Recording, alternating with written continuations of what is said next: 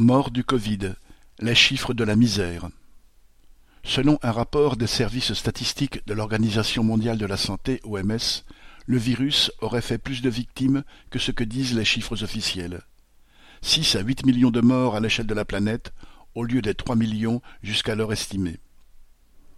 Dans les calculs, il y a d'un côté le nombre de notifications de décès enregistrées à l'hôpital, voire celui des décès à domicile consignés par les services administratifs spécialisés, et de l'autre, il y a les chiffres de la surmortalité, c'est-à-dire le nombre de morts en excès en comparaison des mêmes périodes d'avant Covid.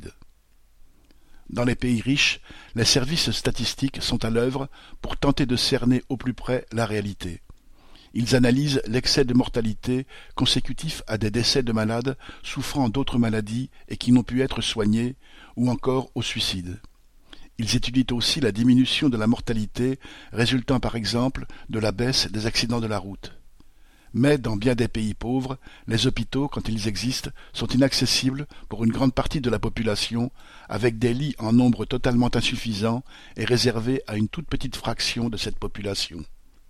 En Afrique, en Asie, en Amérique et même en Europe, là où n'existe ni médicaments, ni personnel de santé, ni services administratifs, ni même de services d'état civil fonctionnels, et a fortiori de services statistiques, que sait-on du nombre réel de morts?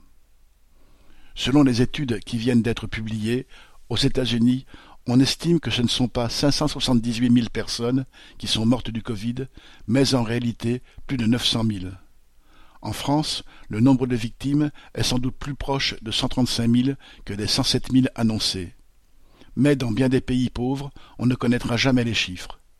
Le virus ne fait là que révéler les tares d'une société faite d'exploitation.